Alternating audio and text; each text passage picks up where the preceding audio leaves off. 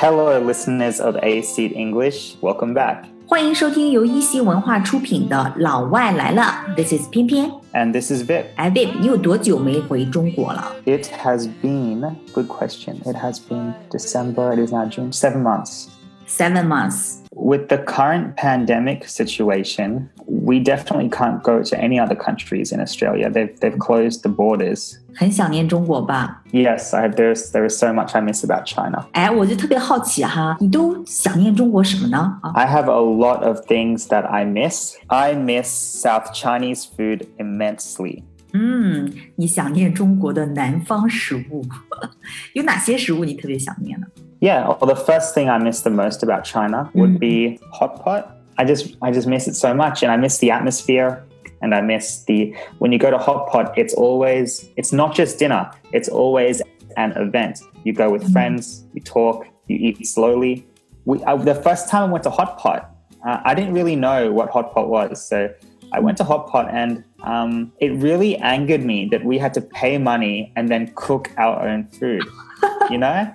And I was like, what are we paying them for if we're cooking? Like they should be cooking for us. Like that's the whole point. Why do we go to dinner? Otherwise we can cook at home. But I've now adapted and I really, really appreciate it. And also Chongqing noodles. 重庆小面，你不嫌辣吗 Yes. Uh, it took some time to get used to it, but now that I'm used to it, I really enjoy it. I'm almost addicted to it. Addict to it，就上瘾了哈。 Um, yeah, but the food in China is so good that I rarely miss my mother's cooking, which is saying a lot. 呃，在中国的时候不太想念妈妈做的菜，这样就其实就说明了很多，right? Saying a lot。 Yeah, it, it really is saying a lot. 因为疫情回不了中国，所以呢，最想念的 number one the food。 It is definitely food, yeah. 嗯，What's the second thing you miss about China？ The second thing I miss about China would have to be the Shandong people. 最想念山东人。 I mean, I've traveled to a lot of cities in China, but I've never felt more welcome than when I'm in Shandong. 嗯，在山东感觉到特别的 welcome， Yes, I feel very welcome. 好客山东， 名不虚传嘛。 Oh, yeah, I definitely get that feeling. So I really feel like the people here are the most welcoming. 觉得山东人是 the most welcoming，最好客的。 Yeah. That's right. Definitely. It's not even an advertisement, it's real. 我觉得山东旅游局应该给你颁发一个奖章，好客山东，欢迎大家。 That's true. What's the third thing do you miss most about China? The third thing I miss the most would have to be the convenience. Ah, Um, convenience. I think, yeah, and I think this is something that many Chinese people take for granted. 嗯，我们中国人都已经习以为常了，take for granted，不觉得怎么样？因为身处其中，不知道我们的生活究竟有多么的便捷，right？convenient。 That's right.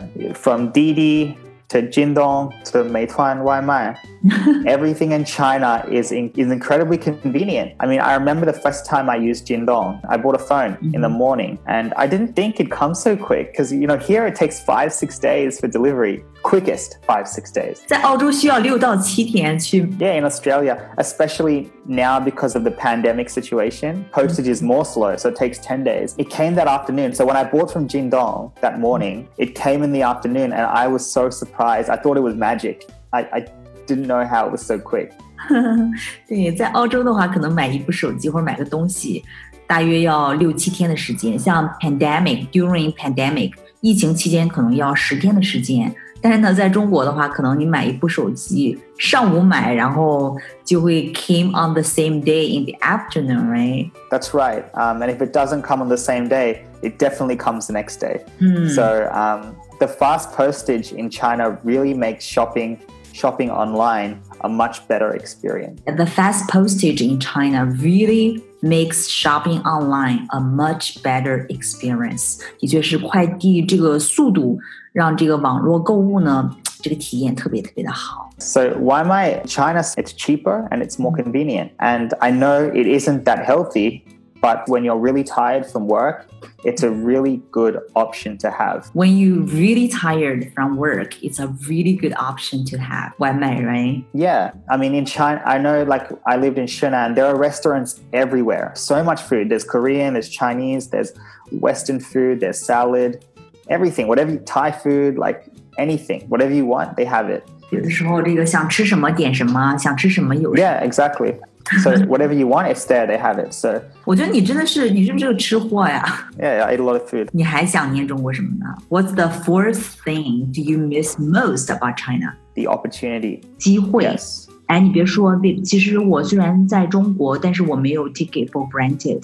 我也觉得在中国真的是遍地都是机会。 Yeah, exactly. Um, so if you want to do something, there's always other people who are like you who will help you or they will join you. when I first moved to China, English corner, hmm. there were like seven or eight English corners every week. Like so many people want to learn English. Like I like to play chess. Oh, yeah, I play every day. So um, every day I wake up and it's uh, cup of tea and chess to get your mind working. I find in China, even if you're interested in chess, you can find people you know that are also interested in chess, and you can play with them. But even uh, I know I'm a vegetarian. Um, I found you know a whole group of vegetarian foreigners in Qingdao, and you know I joined the WeChat group and we met a few times. Um, like I said, when you have any anything that you want, um, if there's a door that closes, there's always a new door that will open. 在中国的确是这样的，When a door closes, a new one will open。 That's correct. So um, even for me, like I quit a lot of jobs at the beginning when I first came to Qingdao. Even teaching jobs, I didn't like them. I left the jobs. Almost the next day, if I went for another job, I will get the job. Um, 真的吗？你以前还 quit a lot of teaching jobs？ yeah, I had some terrible teaching jobs. Yeah, yeah, for sure. Like, 但是我 so- 觉得你是一个很稳定的人，You're very stable。 no, no, no. If I if I like the school, of course I'm. St- I, I respect it a lot, and I will try my best, and I will give my heart to the school. But um, yeah, if I get a bad vibe, we learned this word vibe. If I get a bad vibe from the school, from the teachers, from the culture, like I will not stay there. So If you get the wrong vibe，如果气氛不太对的话， I can tell which teachers or bosses are good and which bosses are bad. And um, yeah, like I will leave. The fifth thing I miss the most would be my teaching job in China. 在中国当老师， I really miss working as a teacher in China. Um, and even though I only worked on Fridays and Saturdays, it was one of the most fulfilling jobs I've ever had. But teachers have the most important jobs in the world. Um, 我以前的时候都说，如果你爱一个人，就让他去做老师吧，因为真的是 the most Yeah. fulfilling jobs，right？ yeah, and um, I mean, teachers have the responsibility and also the ability to make an impression on the future generation. Um, and it's really important that we we choose good teachers to put our kids in good hands. Yeah，I know some people, some teachers in China think teaching is a good way to make money. It's a good way to make money, sure, but um, it's also a responsibility. Like when you go into class, you're making, you're, you're affecting change in students. So you have to really think about um, what you're teaching them, the message you're trying to, to, to put across, and also lead by example. So um, it's really fulfilling as well. 嗯，尽管 Vip 只是在周五和周六教课，对吧？在咱们一起教课。Yeah, yeah, I really enjoy it. Everyone in the school has the same goal of improving the education of the kids. Everyone supports you. If you see Western kids here in Australia, and I'm sure America is the same, um, I, I think maybe it's a cultural difference, but kids here like to play outside and be disruptive. 是不是？在中国，就是因为每一个好学的孩子后面都有一个比较焦虑的家长，你知道？ Ch- In Chinese culture, education is so important. 快点回来吧，Vip。 As soon as the flights open, yeah, I'm going to be back. Yeah, so we'll just wait. 哎，你知道现在咱们同事都是 on duty， to on duty to cook Oh really? It's like a roster. I think everyone is rostered to cook. 对，每个人要值日去做饭。等你回来之后，我们也给你排上值日。yeah, I can give you guys make some sandwiches or something. I don't know. I don't know what I can cook, so we'll see. Well, 我们希望疫情赶紧结束，然后 Vip Yeah. so thank you for listening, guys, and we will see you next time. Bye bye. Bye. Let me go. I don't wanna be your hero. I don't wanna be a big man. I just wanna fight with everyone